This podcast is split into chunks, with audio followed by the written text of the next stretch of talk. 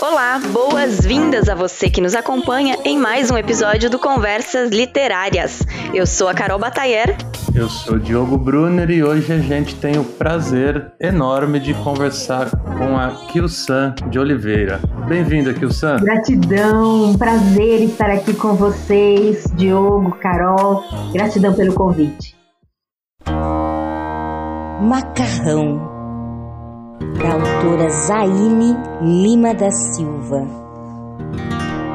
Macarrão era disléxico, alcoólatra e pai.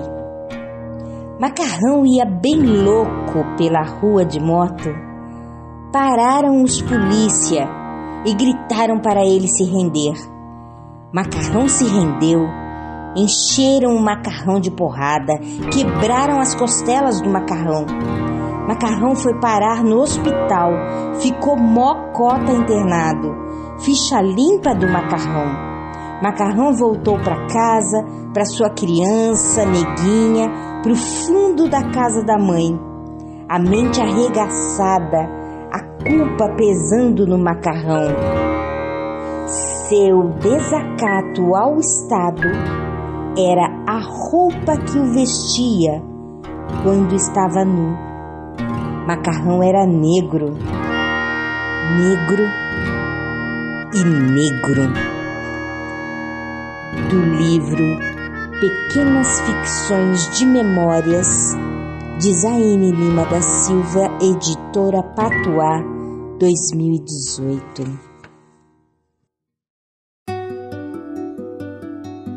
É, Kilsan, por que, que você escolheu esse texto Macarrão da Zaine Lima da Silva para ler para gente?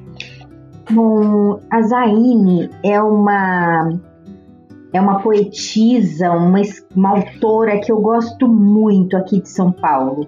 Eu a conheci numa ação em 2017 no Centro Cultural do Jabaquara. E ela estava passando por um luto muito pesado e com uma revolta muito grande pelo racismo, pelos racistas, pelo mundo, né, com, com tudo aquilo que já havia de violento acontecido com ela é, e com a família dela. E naquele momento foi algo muito significativo, né, porque ela estava de fato de luto e, e, e as falas dela sempre muito doloridas. E eu consegui é, dizer uma palavra, né, algumas palavras para ela e que tiveram muitos significados é, para muito significado para ela, né? E nesse sentido, eu disse que ela conseguiria se inscrever é, saindo um pouco daquele pessimismo e daquele estado que ela estava, jogando as palavras, jogando tudo para o papel mesmo, e porque ela precisava transformar aquela energia que estava com ela. E depois de um tempo percebi, ela, ela contou em alguns algumas entrevistas, tal, o quanto que aquelas palavras haviam sido fortes para ela. Ela acabou de lançar um livro de poesias que eu estou aguardando chegar em casa pelo correio. E esse esse texto Macarrão, ele está no livro dela chamado Pequenas Ficções de Memória da editora Patuá, né? E o nome dela é Zaine Lima da Silva. Deixa eu só dar uma olhada aqui no ano desse livro, é de 2018. Ela é uma escritora bastante jovem, né? Ela é muito jovem, ela é muito jovem e ela escreve com uma densidade, com uma maturidade. É algo assim que me arrepia quando, quando eu vejo e eu escuto.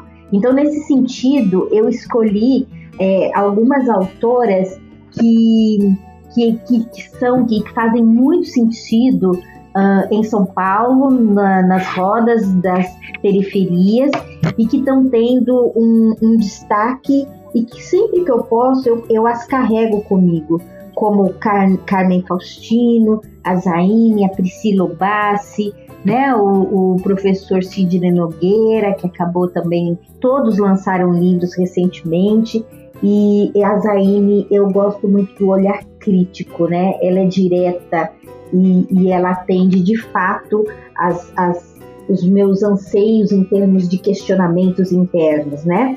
Então, quando ela fala do macarrão e ela traz esse homem preto, né, que, que anda pelas ruas, hum, toma porrada da polícia e que tem ficha limpa e que ninguém pensa no contexto que tem que esse jovem pode ter filhos e certamente tem uma família, alguém por eles, né? Então ela fala sobre o desacato do Estado ao corpo negro, nesse caso ao corpo do homem negro, né? E ela destaca, ela ressalta no final, macarrão era negro, negro e negro. Então é esse desrespeito que o Estado tem para com os corpos negros que Zaine recorrentemente traz em seus, em seus contos, em suas pequenas ficções de memória. É, eu fiquei com vontade de conhecer mais a obra dela. Confesso que eu não conhecia, quem me apresentou foi você, por meio desses áudios, e daqui para frente eu, eu pre pretendo me aprofundar mais. E eu queria saber é, como é que esse trabalho dela dialoga com a sua obra. Dialoga com a minha obra, é, vamos dizer assim, num contraste, né? E num contraste, mas nem tanto. Porque Zaine ela escreve para o público adulto, eu escrevo para o público infantil. Mas dentro da, da linha que eu sigo em termos de literatura, que eu entendo que eu faço, é a literatura negro-brasileira do encantamento. E a literatura negro-brasileira é uma, é uma literatura é, e uma proposta de pensar essa literatura criada pelo grande pesquisador e pelo grande escritor, poeta, um dos cofundadores do Quilomboje, que é o Cuti. E o Cuti é um militante, um ativista também do movimento negro desde sempre, é especialista em autores negros também do século XIX, é um literato e o Cuti, portanto, ele traz essa, essa literatura é, diferenciando da literatura afro-brasileira né, e da literatura negra, porque ele entende que literatura, o, o termo do afro, ele generaliza muito, né? Enquanto África é diversa, 54, um continente diverso, com 54 países, e a gente simplifica em dizer afro, afro-brasileiro, uhum. Afrodescendente, e é mais fácil você se entender num país extremamente racista, onde o racismo é estrutural, estruturou esse país, é mais fácil as pessoas se entenderem como afro-brasileiro ou afrodescendente do que se afirmar negro. A construção identitária é, é, é, é sempre ideológica né, e política. Então, nesse Sim. sentido, quando a pessoa negra no Brasil se afirma negra, ela tem consciência de todas as consequências que estão pautadas nessa legitimação, nesse lugar. Eu sou uma mulher negra, né? Para o bem para o mal. E o afro já generaliza, né? Somos afrodescendentes, então quem tem uma avó, uma bisavó, né? Então as pessoas mesmo com peles claras, brancas, podem se identificar como afrodescendente. Agora, como negro, não, é uma posição política. E eu entendo que a minha literatura está em cima do que Kut prega.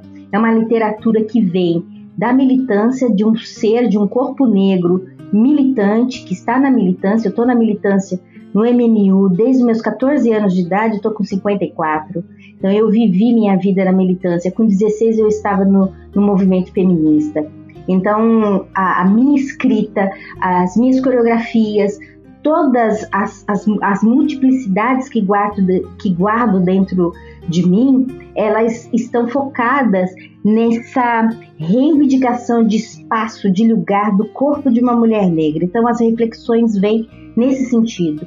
E nesse sentido, a definição de CUT de literatura negro-brasileira, que é feita por negros conscientes que passam por experiências racistas, então experiência enquanto conceito, que combatem esse racismo de várias formas, dos seus lugares sociais, né? É, este também é, é a minha posição, que, que consegue um, reproduzir as práticas racistas, mas trazer um, de uma forma que as pessoas entendam. Esta é a minha, a minha contribuição para a literatura negro brasileira também. Mas aí que eu dou o salto. Quando eu coloco que eu entendo que eu faço literatura negro brasileira do encantamento, é justamente por entender que o meu público infantil e juvenil eles precisam de crianças negras, portanto, de jovens negros e adultos negros, precisam se reencantar. Precisa haver um reencantamento dos corpos negros porque numa sociedade racista, a primeira, a primeira coisa que é atingida de fato é o orgulho e o prazer de uma criança ser quem ela é a partir da, do seu corpo, da sua corporeidade, que vem a partir e através de sua cor e de sua cultura. Então, rapidamente e rapidamente há um rebaixamento da autoestima das crianças e jovens negros por conta de imposições de modelos de belezas que não que não chegam até o nosso corpo negro, né? Então, por isso que eu entendo que é preciso uma luta política estratégica dentro do campo literário é, entendendo o livro como um território possível de ser entendido como uma grande ferramenta para o fortalecimento das identidades infantis de forma geral e das infâncias negras de forma específica. E como foi que você começou esse seu trabalho na literatura infantil? Eu escrevo desde sempre, né? Eu aprendi a escrever. Eu fui para a escola com dois anos e meio, uma escolinha de fundo de quintal em frente à minha casa. E eu vivia dizendo para minha mãe, coinha, coinha. Então ela entendia que eu queria ir para a escolinha. E minha mãe me é. colocou nessa escolinha, da professora Dona Marta. E, e ali é, eu tive todo o envolvimento com o campo artístico. Ela era, ela promovia desfiles, teatros constantes. Então foi ali que eu comecei a, a, me entender. Eu sempre gostei de dançar. Minha mãe disse que eu dançava já na barriga dela, não podia ouvir um som que eu já começava a me mexer. então ela entendia isso. Então essa professora entendeu, era, ela era focada na, no, no campo artístico e então eu dançava e interpretava. Com cinco anos minha mãe coloca, me coloca no balé. Adorei o jazz quando eu fui assistir às aulas, mas não podia. Eu era muito pequena. Então eu só podia fazer o clássico. E o clássico estudei 18 anos de clássico oficialmente e fui seguir o balé uns 30 anos, né, da minha vida. E, e a escrita ela surge com, comigo nessa escolinha e minha mãe me ensinando em casa. Então, quatro anos eu começo a escrever histórias né, com, com letras formais, vamos dizer assim, porque antes eu escrevia com as garatujas, os riscos, os rabiscos, as bolinhas, e minha mãe sempre foi uma incentivadora. Ela era tricoteira e crocheteira, então ela fazia capangas para mim, aqueles cinturões com bolsos de tricô e crochê, e colocava na minha cintura e eu ia para a escola. E dentro desses bolsos da, da, das capangas que ela fazia, ela colocava bloquinho de anotações e lápis pequenos, lapisinho. E aí ela dizia: escreve tudo que você enxergar. Ou ela dizia: escreve tudo que você viver.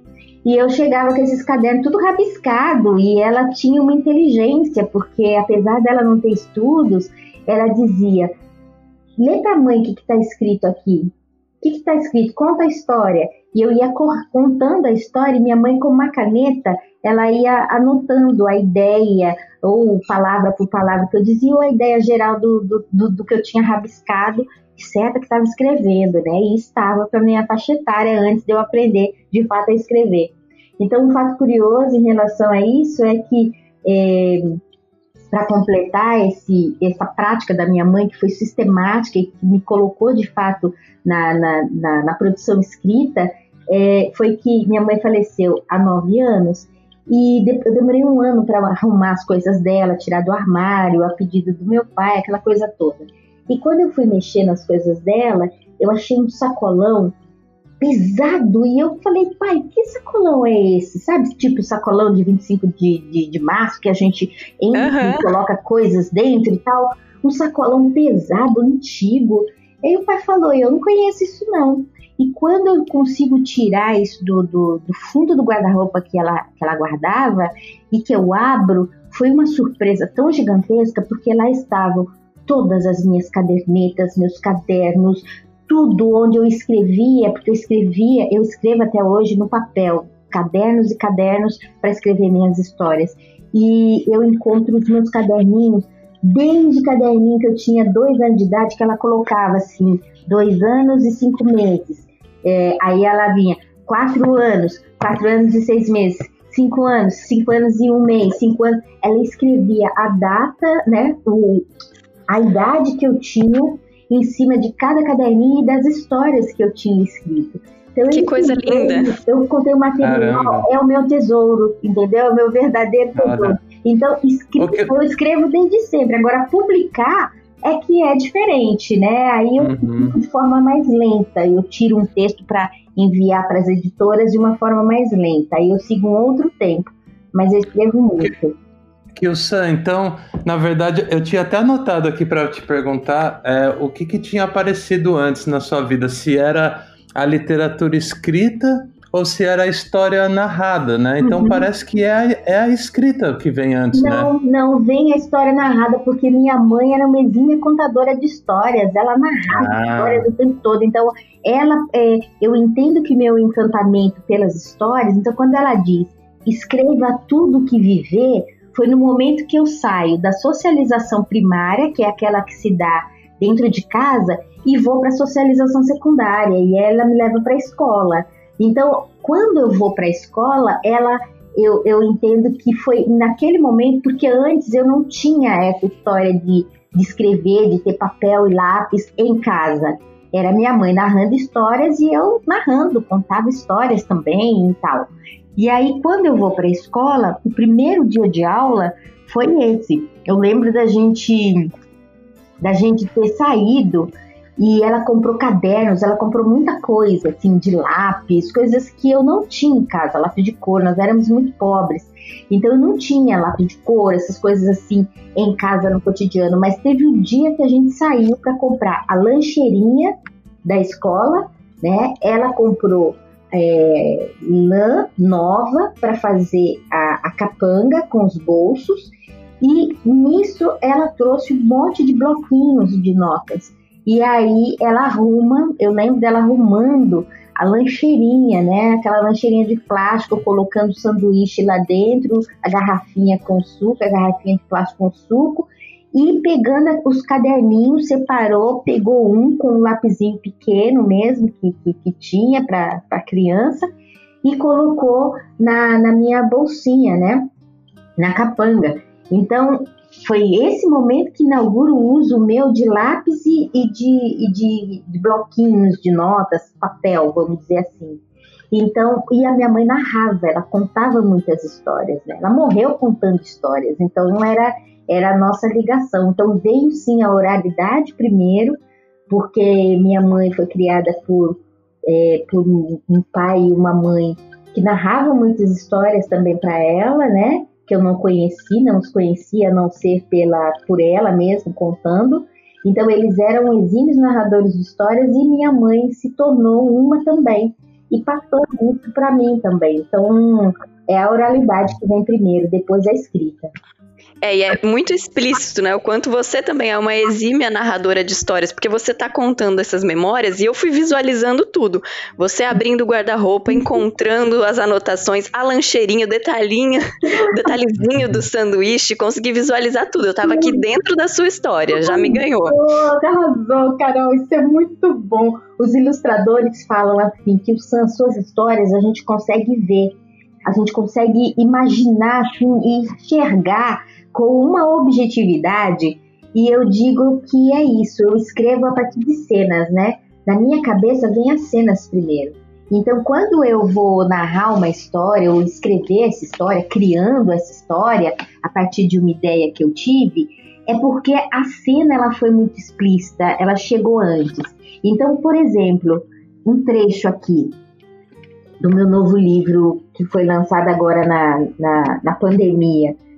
Olha só, a lua alta no céu estrelado é coisa linda de se ver na cidadezinha de Noar. A noite de Noar tem cheiro de pão quente, café fresco e bolo de fubá preparados no fim da tarde para a manhã seguinte. Sentado num toco de árvore, seu Dito Pereira, com seu berimbau, canta uma linda ladainha. Ele, um senhor altivo com os olhos vivos e o olhar penetrante, aos 78 anos, é o responsável pelos seus três netos: Femi, caçula de 4 anos, Caim, de 6 e Aquim, de 12. Então a cena ela chega antes para mim. Então, quando uhum, eu, eu vou para a escrita, é, é, eu, eu, é uma coisa bem natural, né? Conseguir trazer as imagens a, a partir das palavras. Mas isso também pensando, como eu trabalho dentro de um, de uma, de um formato, de uma forma, né? Afro-referenciada, afrocentrada, é natural, né? Porque a gente entende, eu entendo África, África como o berço da humanidade e a oralidade, né? Sem desmerecer a escrita que está presente lá também e, e as pessoas reforçam somente a oralidade do continente, mas é importante entender que essa oralidade ela é fundante e ela é extremamente importante, né? Então a oralidade que eu trago no texto escrito é uma outra característica fundamental daqueles que estão muito habituados a narrar, a compartilhar, contar histórias. Então, eu lembro que um dos prêmios que o meu primeiro livro, O Moubá Histórias de Princesas, ganhou, né, é, ele, uma, uma definição da, de, um, de um parecerista, de uma avaliação, foi a presença da oralidade no texto escrito. E eu falei, bingo, é isso, entenderam, né? Então é muito importante essa proximidade que, que, que eu caminho no, no texto escrito com a oralidade, porque eu acho que é uma outra forma de capturar a atenção da leitora e do leitor, porque é, é algo muito, muito comum, soa familiar, está perto, é a forma que minha mãe fala, é a forma que a minha tia fala, é a forma que a minha mãe, que a minha irmã fala. Então, as crianças, jovens e adultos são capazes de, de se identificar com essa forma é, é, tão próxima da gente, né, do, popi, do popular, para se comunicar. É um caminho para se aproximar das crianças, né? E como é que funciona o seu processo criativo? Essas imagens surgem e depois você transcreve elas? Eu já percebi que você deu essa é, a entender que é dessa forma, né? Primeiro vem as imagens Sim. e aí depois elas vão para o papel. É isso mesmo? É isso mesmo. Basicamente é isso e vem sempre muito em através de, de sonhos, né? Então eu durmo pouco. Sou uma pessoa que dorme pouco. durmo três, quatro horas por dia no máximo e, e produzo bastante, faço o que eu tenho que fazer e tal. Mas quando eu durmo, é, é um, são sonhos muitas vezes é, cheios de repleto de informações, né? Esse último não foi através do sonho, foi uma experiência mesmo, né, que eu tive em Minas Gerais. Agora, eu, todos eles partem de uma realidade. Então, como eu tenho uma experiência de, de sei lá, 25 anos com no magistério de com educação infantil e juvenil, né, educação do ensino, educação infantil e ensino fundamental. Então, para mim, é, quando eu falo da definição de PUT para a literatura negro-brasileira, é exatamente isso. Parte de, um, de uma motivação real e concreta a partir das minhas experiências, né? Então, eu tenho experiência no campo da educação. Então, minhas, leciono desde 84, quando fui cursar é, magistério de, de, segundo grau ainda se falava. E aí é, eu tenho ouvido, portanto, ao longo desses anos, crianças negras e, e, vendo as relações entre crianças negras e não negras, né? Talvez muito mais as relações de crianças brancas com as, com as negras. E essa relação é uma relação pautada pelo olhar do adulto, né? E as crianças falam em sala de aula constantemente. Minha mãe falou que é para eu não emprestar o lápis de cor para ela porque ela é preta. Minha mãe falou que é para eu não brincar com ela, né, ou com ele, porque ele mora na favela. Então, é, essas observações é, do adulto que captura a inocência da criança e prende e aprisiona a inocência dessa criança a partir do olhar preconceituoso e estigmatizado que tem, é algo que está muito presente nas minhas histórias. É o, é o meu real, sou eu. Né? Se eu escrevo, como eu afirmo, para dar uma resposta para a minha criança interior, que na década de 60, né, eu sou de 65, então se eu fui com, dois, com dois anos e meio para a escola, então 67, né, para 68 eu estava na escola. E se eu, se eu é, vivencio práticas racistas desde meus seis anos de idade, quando eu fui para o primeiro ano numa escola de, de freiras, uma escola religiosa, então esse tema está na minha vida e marcou meu corpo de forma intensa durante toda a vida. A diferença é que agora eu sei que eu não corro um, um perigo no sentido de me imobilizar, porque aprendi a lidar com isso, mas eu sei que eu corro perigo, ainda mais nos tempos de hoje, nós corremos muito perigo.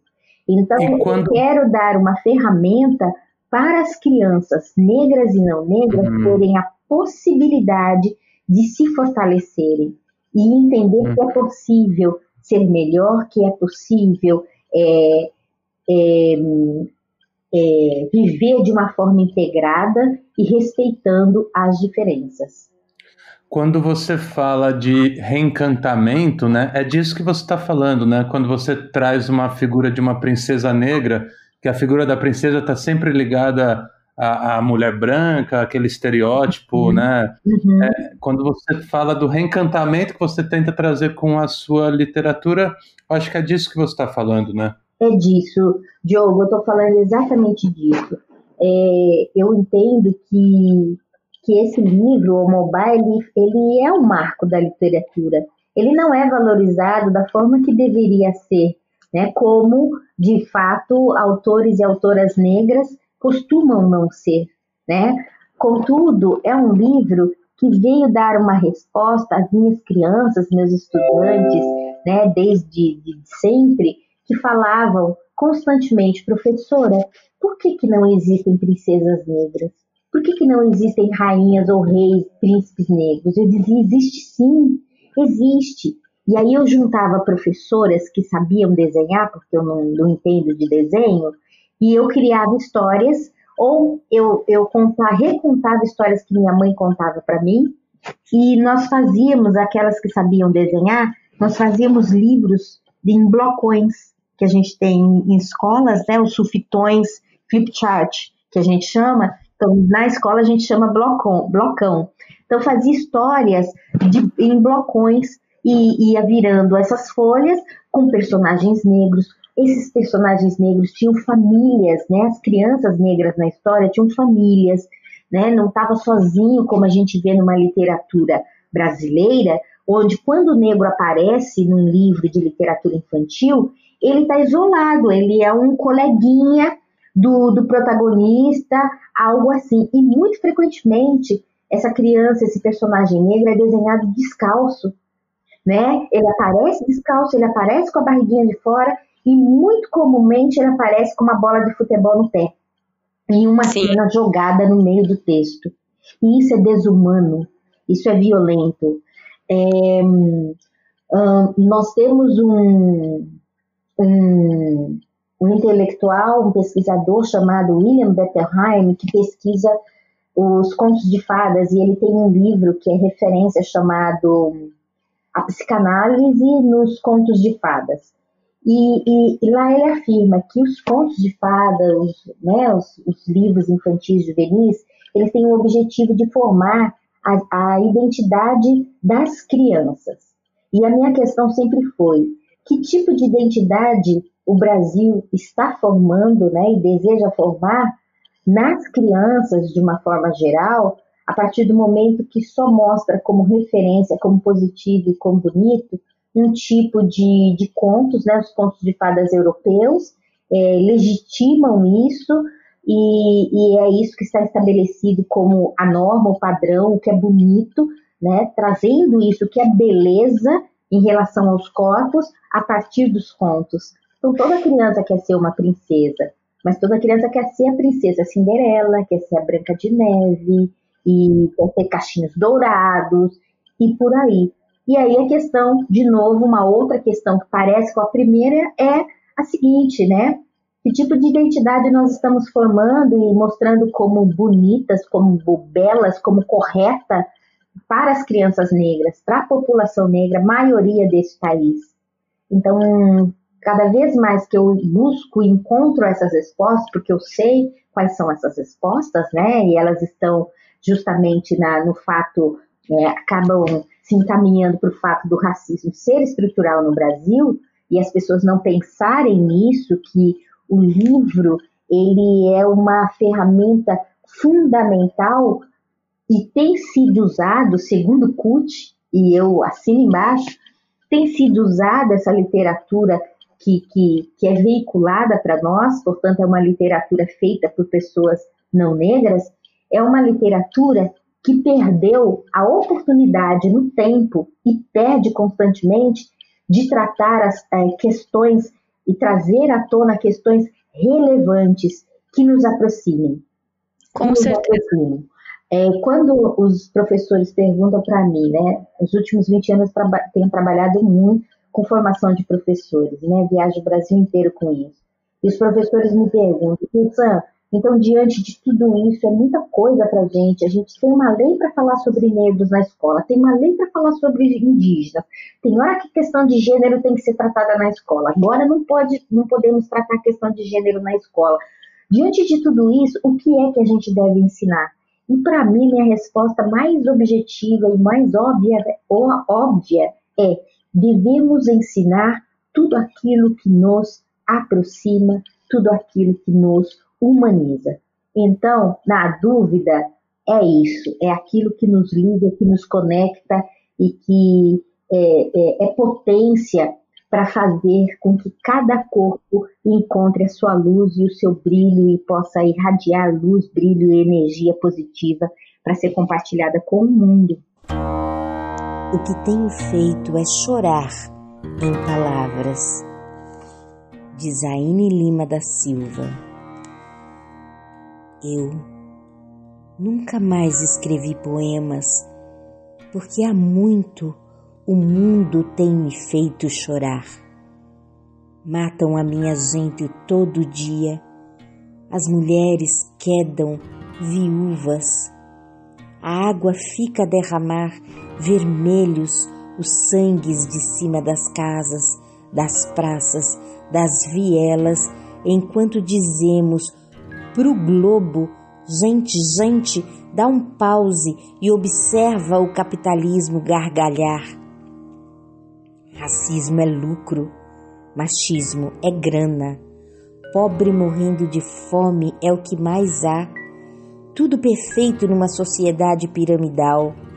Você picha, eu limpo, você grita, eu calo. Se você tentar fugir, eu te bato, bato, mato, acende o baseado, bota fogo no estádio, espanca sua mulher se a tua pele é alva mais que a neve, porque teu Deus te perdoa e o Estado não zoa. Pinho-sol é coisa de bandido, assassino, terrorista. A bala na boca da menina, as quatro balas na testa do meu pai a pipoca estralada no peito de homens tratados como animais. Nenhum esquadrão bombeia o coração de quem tem kit favela. Eu nunca mais escrevi poemas porque me falta poesia. Eu me resto na prosa em sentenças muitas que é para dissolver esse engasgo de ter nascido num mundo onde a compaixão só se encontra em palácios reais. Às vezes, choro em palavras, Sim, mas é sempre de raiva. É para me vingar. De Zaine Lima da Silva, no livro Pequenas Ficções de Memória, Editora Patuá, 2018. Muito bom, muito bom. Que o como é que as crianças recebem as suas histórias? Qual é o retorno que você ouve delas? Nossa, são retornos maravilhosos e por isso eu me enveredo cada vez mais nisso, porque são retornos de reconstrução de identidade, de crianças que não se amavam mais, crianças de seis anos, crianças de cinco anos que já queriam usar o, e usavam touca para ir para a escola.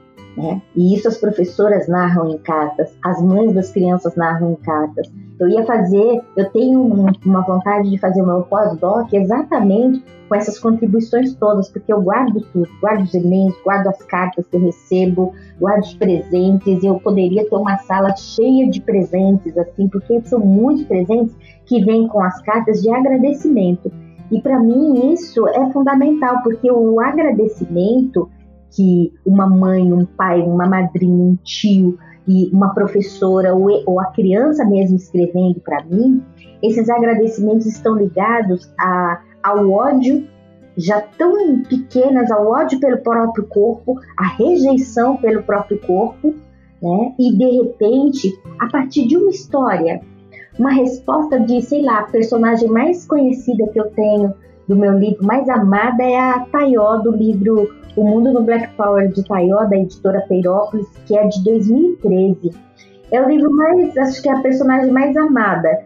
E quando ela diz, né, ela vai para a escola, ela sempre se amou, sempre se soube negra, sempre se amou, resolvidíssima, porque ela se vê a partir do olhar da mãe. A mãe é um espelho para ela. Né? Então isso é importante, ter alguém como espelho. É, e, e, esse espelho positivo que me faz é, que faz com que eu me ame, que eu goste dos meus cabelos, né? Então, para criança isso é importante. E aí a Tayo vai para a escola, e aí tem um trecho que fala assim, né? É, é, as crianças falam que o cabelo do Tayo é, é ruim, é duro. Essa é uma questão que é básica, é clássica, né? Qualquer corpo negro, de criança negra, de um adulto negro que for criança, teve o seu, o seu cabelo associado a bombril, a cabelo duro, palha de aço, cabelo ruim, cabelo de pico, esses apelidos todos que nos marcam profundamente. E aí na história, a Tayó é isso, ela, as, os colegas dela dizem que o cabelo dela é ruim, e Tayózinha responde: Meu cabelo é muito bom, porque ele é fofo, lindo e cheiroso. Vocês estão com dor de cotovelo, dor de cotovelo, porque não podem carregar o mundo nos cabelos como eu posso. Então é ah, que linda! É, é, que linda! É a resposta que as professoras falam que o Sam, eu não acredito, eu não acreditei aquela aluna X, Y, elas relatam diversos professores de diversas partes do, do, do, país, né? Então elas falam que aí o, o, o, colega, a colega disse que o cabelo era duro, que o cabelo era bobril. Sabe qual foi a resposta dela? Fala, não, professora, qual foi? Meu cabelo é muito bom porque ele é fofo, lindo e cheiroso. A resposta da ah. Então, é isso. É isso. São possibilidades da criança é, falar né? Colocar sua fala para fora de, de modo estratégico, porque ela viu na história, ela ouviu na história, gente, ela falou isso. Eu tenho uma carta que é a coisa mais linda, que ela foi uma carta estudada numa tese da professora Solange, da UFSCar. E a tese foi em cima do meu livro, O Mundo no Black Power de Taió, né? Ela estudou um ano e meio pesquisou um ano e meio num grupo pesquisação com crianças, salas de aula, e uma carta me, me, me assombra, mas também me traz uma realização muito grande de uma menina de sete anos, com escrita linda, e ela fala algumas coisas lá, né? Ela diz que o sonho dela é viajar para o Paraná, mas que ela não tem mais só esse sonho, que o sonho dela agora é ser Taió, E ela, mais adiante, ela diz: Eu penso que eu não tenho tanta sorte assim. E ela também diz: Eu achava que a minha pele era feia, mas agora eu acho que ela não é tão feia assim. Então são frases que dá para entender que ela tá a partir do trabalho com a Paió, ela se reviu, né? Mas ela ainda está num processo de busca e de autoafirmação para a identidade negra dela, né? Eu penso que eu não uhum. tenho sorte e a minha pele era feia, mas hoje eu penso que ela não é tão feia assim. Ela está na busca. E é isso que eu entendo que uma literatura infantil compromissada com a dignidade humana, com os direitos humanos, com o respeito às pessoas, deveria é, agir, né? deveria ser elaborada, deveria ser criada, pensando em ferramentas para a superação das dificuldades que estão postas e que, infelizmente, as crianças acompanham tudo isso. Então, é, a literatura como uma ferramenta para mim, como uma ampliação de repertórios para as crianças é fundamental, assim como tratar na literatura um cruzamento que eu sempre trago, raça e gênero. Nunca tá. É, a militância, desde meus 14 anos eu aprendi que as categorias raça e gênero não se separam, né? Porque elas incidem na vida de uma pessoa é, de forma duplicada ou de forma triplicada, se eu colocar o social, inclusive, aí, se eu colocar orientação sexual, então vai complicando muito mais. Então, o que, que eu quero dizer com isso? Ser mulher, negra, pobre, é, qual outro cruzamento? Idosa pode ser um cruzamento, uh, sei lá, homossexual pode ser um cruzamento, vai complicando a condição do ser mulher. Então, portanto, na literatura, para mim, é chave trazer esses cruzamentos, né? Além de masculinidades é, afetivas, masculinidades saudáveis. É preciso trabalhar isso de uma forma que você não precisa tratar diretamente né, e falar objetivamente para uma criança sobre isso. Mas o adulto que entrar em contato com as minhas obras vão entender perfeitamente que eu estou trazendo homens, hum, extrema, homens negros extremamente carinhosos, afetivos, que choram, isso é fundamental. É, meninos que se fortalecem entre é, a irmandade, os irmãos se dando, compartilhando, trocando, África enquanto berço da humanidade, né? um, um regresso, uma volta para o continente africano para voltar para o Brasil de uma forma alimentada a partir da ancestralidade. Então, tudo isso para mim está em voga. É muito necessário, né? Fundamental. Como, como, Diogo. Como, como seria a Kyo-san escritora de literatura para adultos? Você acha que mudaria muito? Olha, não mudaria porque o mote seria raça e gênero. E masculinidades uhum. e feminilidades da mesma forma, só que para adultos, né? E eu escrevo para adultos, eu adoro escrever para adultos, né? Só que eu entendo e eu entendi que na minha cabeça as infâncias precisam ser cuidadas. Para mim, é, existe uma arapuca social montada que desconsidera a potência infantil. Desconsidera que a criança, no útero, na útera, olha só, e é um, órgão tão feminino e a gente fala no masculino, o útero, né? Então, é, essa criança, na útera da mãe, ela aprende a respirar dentro da água, ela vai se desenvolvendo lá sozinha, ela aprende a se alimentar, ela chora e quando ela, ela chora, ela aprende a se consolar colocando o dedinho na boca. E aí ela sai para o mundo, sai para o mundo e recebe é, o primeiro contato com a violência humana. Ela leva uma palmada no bumbum. A justificativa é para desobstruir as vias respiratórias, para ver se está tudo funcionando direitinho. Mas é preciso lembrar que nem todas as culturas recebem o bebê com tapa na bunda né? Que são as culturas ocidentais que fazem isso. E aí a criança já é recebida, portanto, nessa primeira arapuca social, a da violência. A segunda arapuca social, uma, uma, uma, uma violência que vem estabelecendo lugar de corpos feminino e masculino. Então a criança chega em casa, por mais humilde, por mais pobre que a família seja, o bebê tem um cantinho, um bercinho, um quadrado onde ela vai ficar, algum lugar. Mas as roupas dela já estão estabelecidas pela cor é, é, pela cor, pelo gênero. Né? Menina, cor-de-rosa, um enxoval e os enfeites, tudo no rosa. E os meninos, o azul. É a segunda arapuca social. E a terceira arapuca social é nós adultos acharmos que temos hum, educação suficiente, formação suficiente para ensinar e doutrinar as crianças desde a infância, sem ouvi-las muitas vezes em seus desejos, em suas elaborações intelectuais, porque eu entendo que nós ainda vemos as crianças de uma forma muito limitada, como no século XVIII e XIX, onde a criança era considerada um servil, desorganizado, bagunceiro, ruim, né? E, que, e uma folha em branco que precisava ser preenchida pelo adulto. Essa é uma ideia que está aqui ainda, apesar de tantos de tantos anos, de séculos, nos separar dessa ideia tão primitiva, mas ela continua a vigorar nas sociedades ocidentais, né?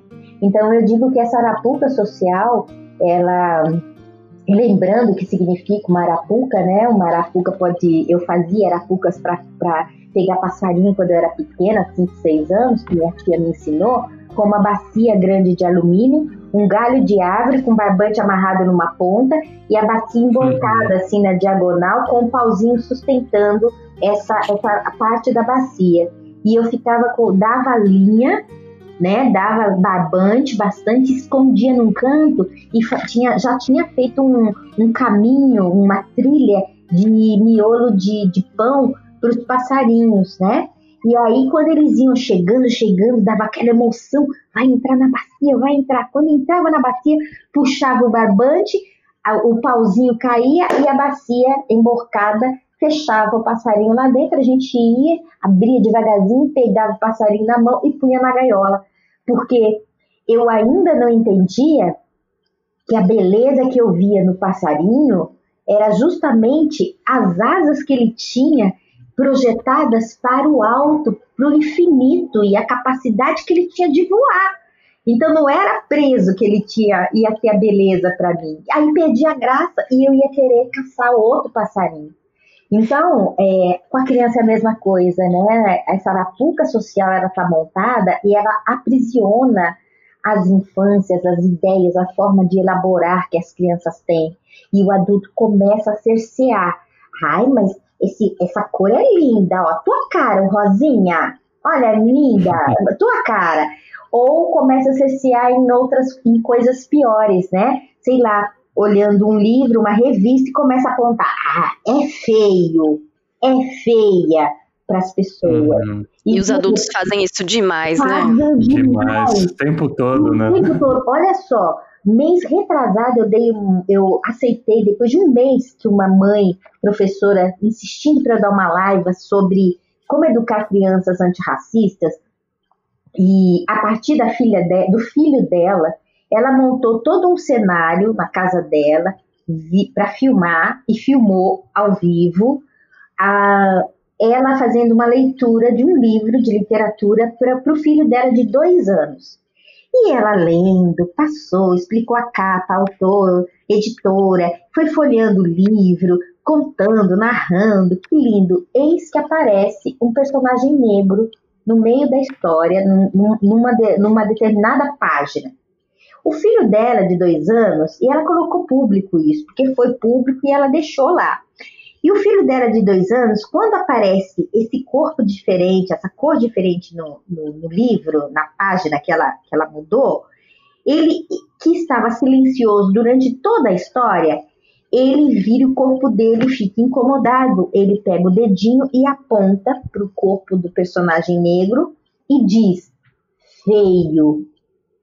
E a mãe olha, já entendendo toda a história, professora tal, porque o filho estava em silêncio até agora. Aparece um corpo negro, aí ele vai apontar e dizer feio, e a mãe, por que feio, filho? Fala para a mãe por quê? Porque é feio. Não, a mãe quer saber, feio por quê? Feio porque é feio. Explica por que ele é feio. A mãe quer saber. É feio por quê? Porque ele é preto. Dois anos. E quando ela me manda um vídeo, que eu vi o vídeo, vi o vídeo público, eu vi ela conta na live que foi uma confusão com o marido, que o marido queria que ela retirasse de lá, porque estava expondo a criança, porque foi como já vão achar que eles estão ensinando isso para a criança. E ela diz: não, não vão achar isso, porque a gente está numa sociedade onde o racismo é estrutural. A gente tem que saber, se a gente não falar isso em casa, a gente tem que mostrar que em algum lugar ele está aprendendo. Onde ele está aprendendo? São nos programas que ele assiste, é na televisão, são as imagens que a gente está oferecendo para ele, imagens normatizadas como né, de pessoas negras o tempo todo, de pessoas brancas o tempo todo na nossa casa. Onde é que está? A gente vai ter que saber isso, porque ele tem só dois anos para ter emitido essa opinião. É feio porque é preto. Então, é, é desse Brasil que eu me lembro cada vez que eu estou recriando ou criando uma história, né? De, uhum. de oferecer possibilidades para as crianças, todas elas, viverem as suas infâncias.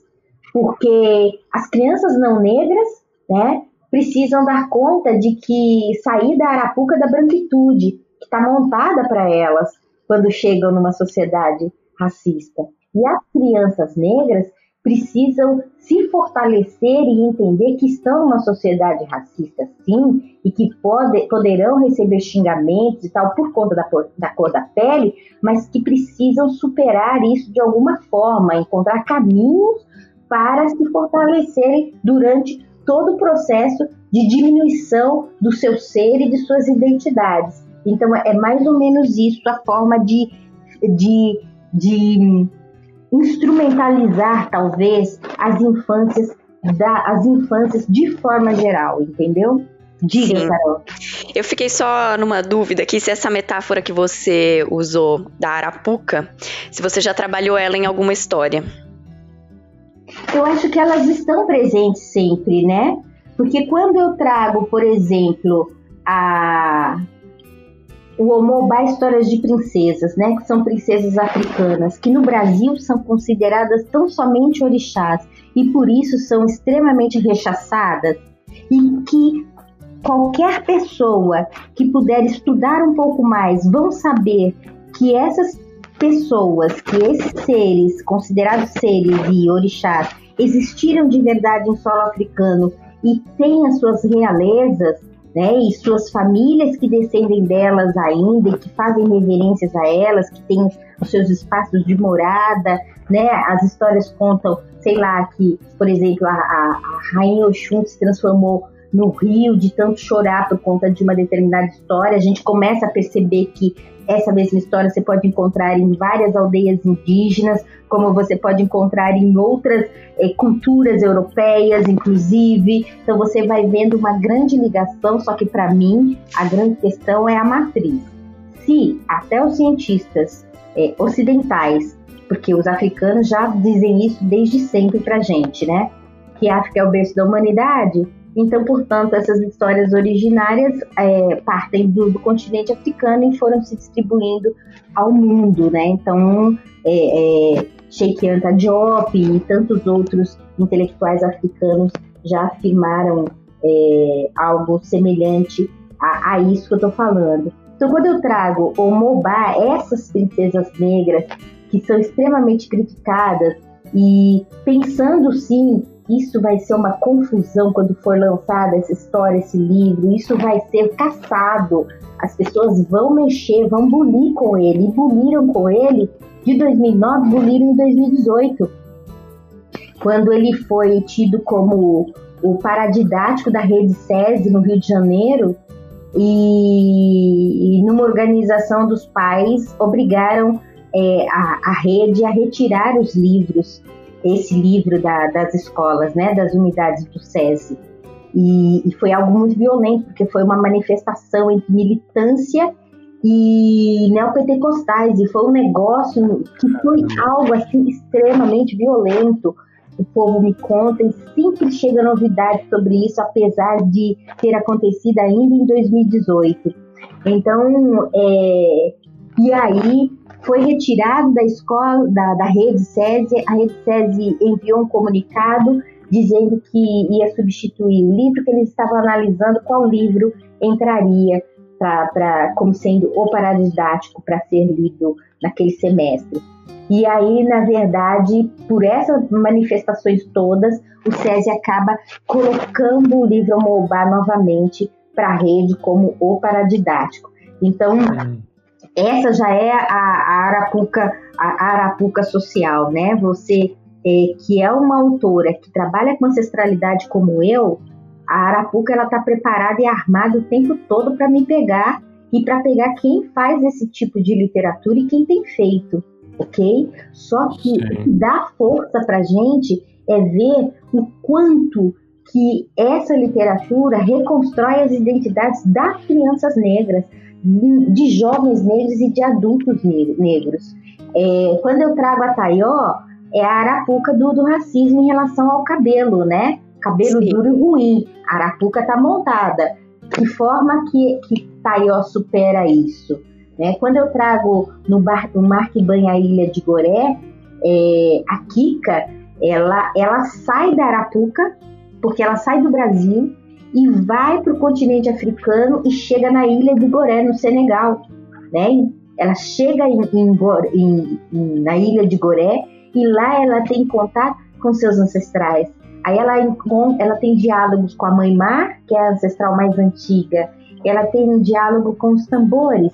Goré é uma ilha que o símbolo da ilha é o tambor, é o djembe. E os negros, um casal com seu filho escravizado, com as correntes é, cortadas, né, é, sobre esse tambor. Então ela conversa com os tambores. Lá eu vi, e eu fui para Dakar em, em 2000 2010, né, representando o Brasil com uma comitiva de, de cultura e artes e tal.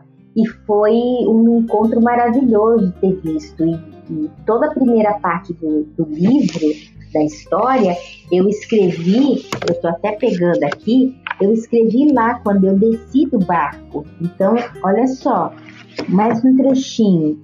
Vamos lá, queremos ouvir. Arrasou. Serenou o mar, de verde jade serenou o mar. Lânguidos, os raios do sol repousam suas línguas candentes do corpo mar, fresco e sereno, lambendo-o como fazem as felinas ao banhar com amor suas crias. A mãe mar finge uma distração que não lhe pertence, lançando seu olhar além do horizonte, sem dar a menor atenção aos alcances daqueles finos seres radiantes. E é assim, com os olhos além mar, que ela, todos os dias, recebe a embarcação que mansamente avança, porém determinada, navegando sobre seu corpo d'água denso rumo a Goré, a ilha.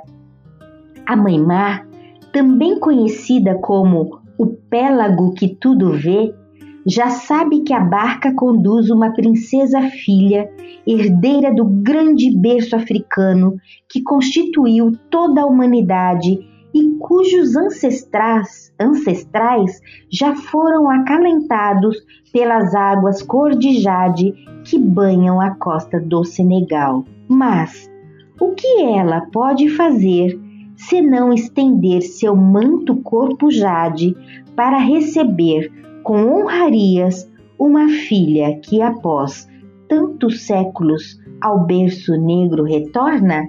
Esse é o trechinho que eu quis compartilhar com você. Belíssimo. Belíssimo. Diga, Diogo. Até, até pegando esse gancho, né? É, esse podcast que a gente está gravando, ele faz parte de um projeto que a gente criou nesse momento de isolamento social, né? Que é o Sesc Paraty em Rede. Aí dentro dele a gente tem esse Conversas Literárias e tem o Palavra Encenada. No Palavra Encenada a gente tem é, narrações de histórias, né? E você vai ter seus textos lá narrados por a, atrizes e acho que atores também, é, locais aqui. Eu queria saber de você, você está acostumada a narrar seus próprios textos, né? Você falou da Tayó, hum. é, agora o, o Akin também. É, qual é a sua expectativa? Você já ouviu outras vezes outras pessoas narrando? Vai ser a primeira vez? E o que, que você, o que que você é, espera né, dessa experiência de escutar as, as histórias que você escreve na voz de outras pessoas? Olha só, é, a história da Tayó é uma história que professoras recontam constantemente. Então, essa experiência de, de ver as professoras recontando, eu tenho. Mas eu levei um, um choque muito grande quando uma atriz, que inclusive faz parte do Quintal da Cultura, uma amiga, a Mafalda Pequenino, ela, ela, ela, ela é a Ofélia, e ela está recontando a história do Mar que banha a Ilha de Goré, nessa época de pandemia. Então, mês passado ela fez a primeira apresentação, me chamou que olha, eu vou fazer uma live que eu vou narrar a história e tal. Gente, eu chorei tanto, mas eu chorei tanto, foi uma coisa emocionante demais.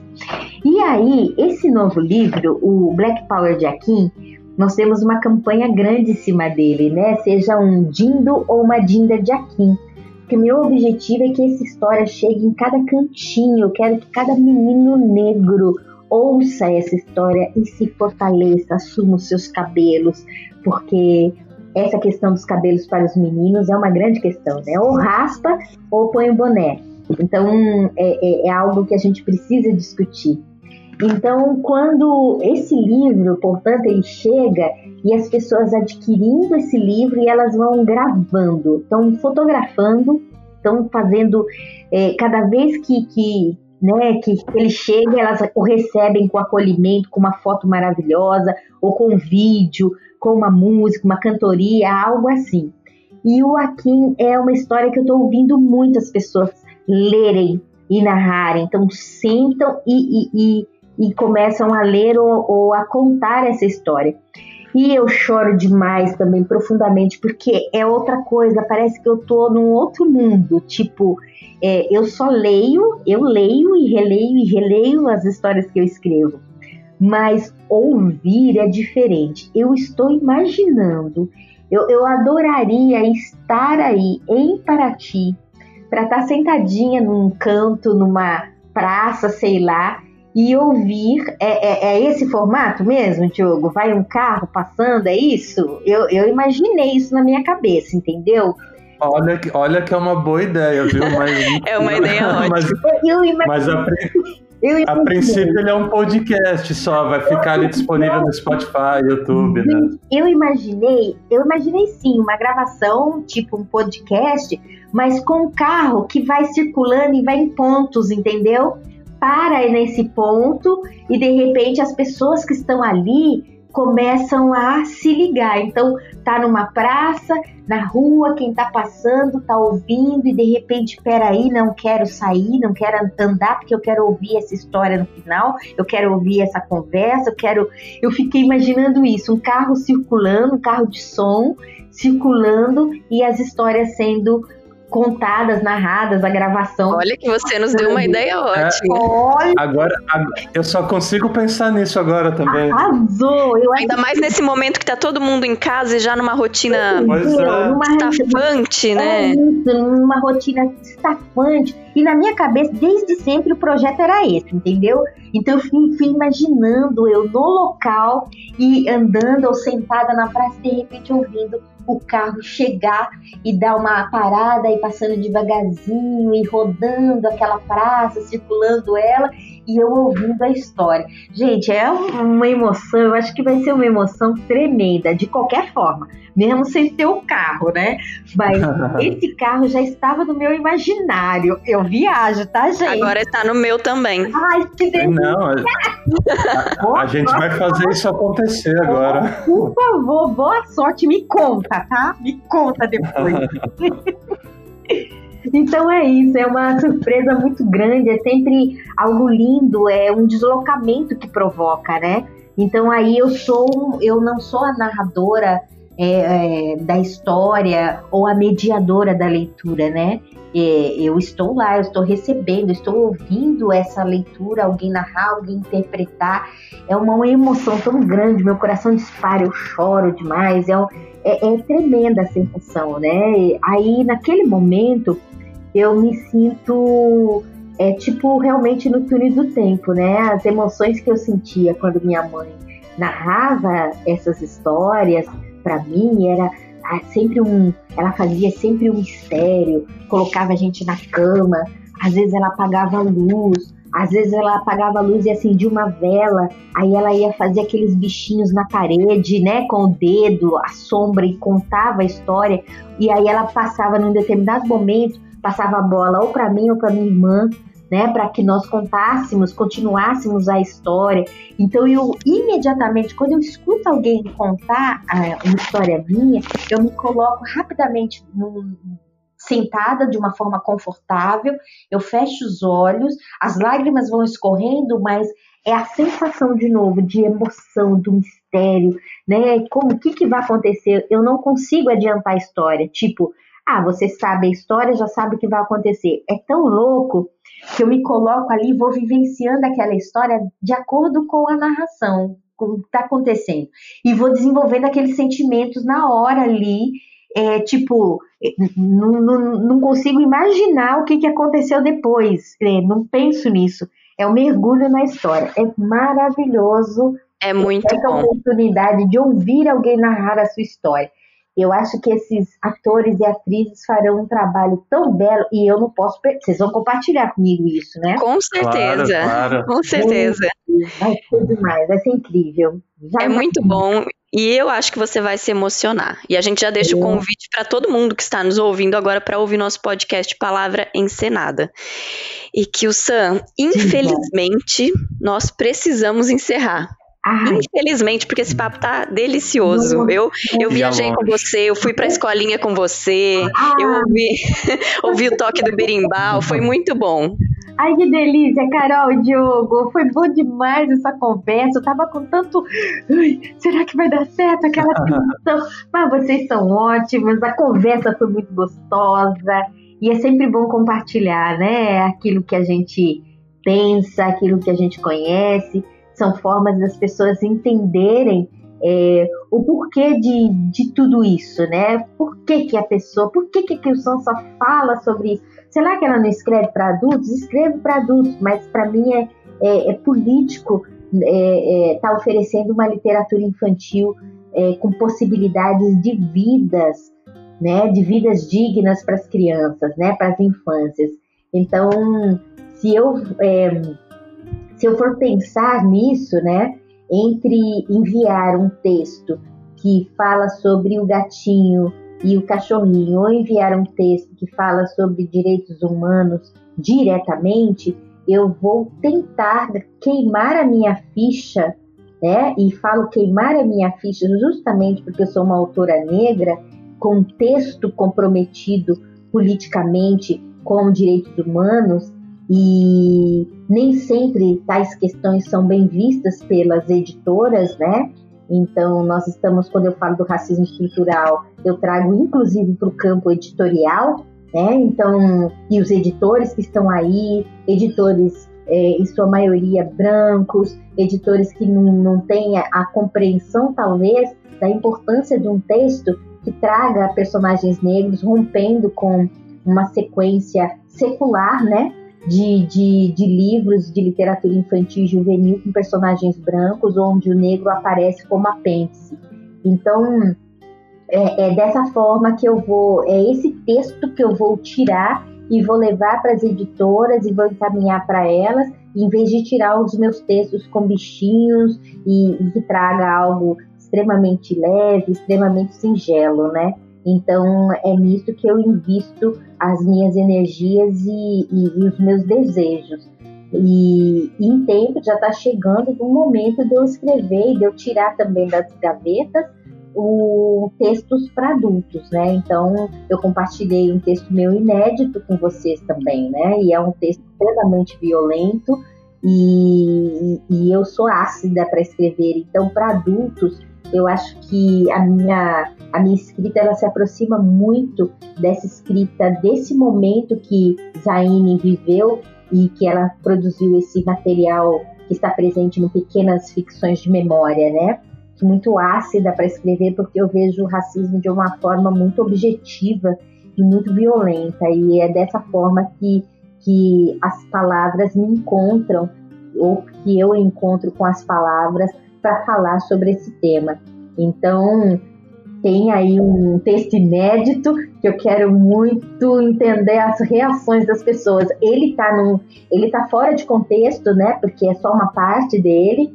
Ele está dentro de um, de um de um texto maior, que é um, um livro que eu, que eu espero publicar uh, o ano que vem, que está sendo elaborado ainda, né? Mas eu já estou no, no capítulo 10 e esse é tão somente a a abertura do, do livro, né, da história.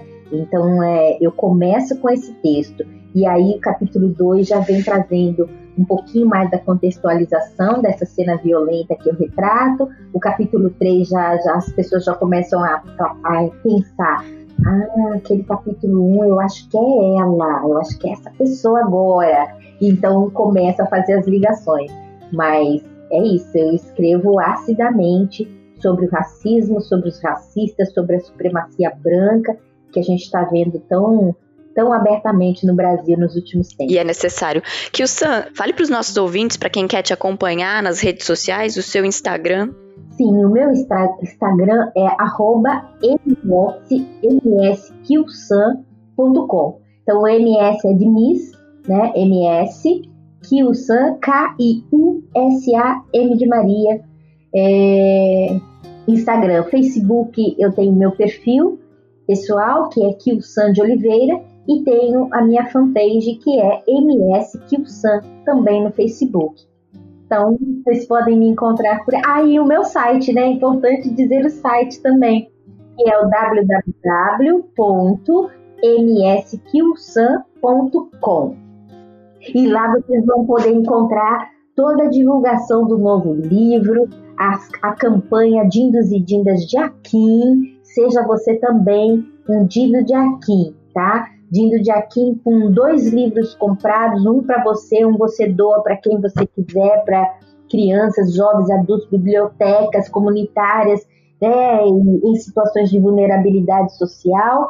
E como você pode comprar 10 livros, como você pode comprar 50 livros, né, para secretarias de educação, de cultura, empresas, etc. E aí, com 10 livros e com 50 livros, é, eu abro mão dos meus direitos autorais, né, da, do, do, da minha porcentagem, a editora faz o mesmo, é, e ainda a editora banco frete para entregar os livros na sua casa ou no endereço que quiser, e ainda ganha um curso de um curso comigo, né, que é sobre é, fortalecimento das identidades negras, enfim. Então, enfim, olha só que maravilha, é uma, campanha, uma, oportunidade ótima para educadores, ótima, educadoras. Ótima, ótima, ótima. Então é isso. Eu faço a minha parte e o meu interesse é exatamente isso: colocar esse livro na mão das crianças em vulnerabilidade social e que precisam de ter contato com uma literatura que as fortaleça em, em seu ser, né? Então isso é fundamental, Carol e Diogo. Fundamental. Diogo, você muito tem mais legal. alguma pergunta?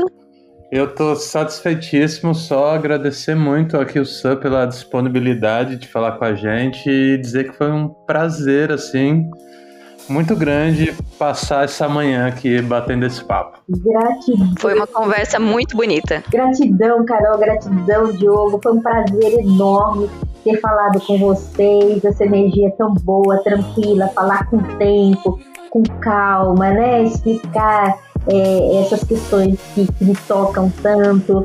Gratidão pela receptividade, gratidão pela pela proposta, por esse projeto lindo. Sucesso! Eu agradeço também, agradeço você que o Sam, o Diogo e aos nossos ouvintes. Esse foi mais um episódio do Conversas Literárias, um podcast de literatura do projeto Sesc Paraty em Rede.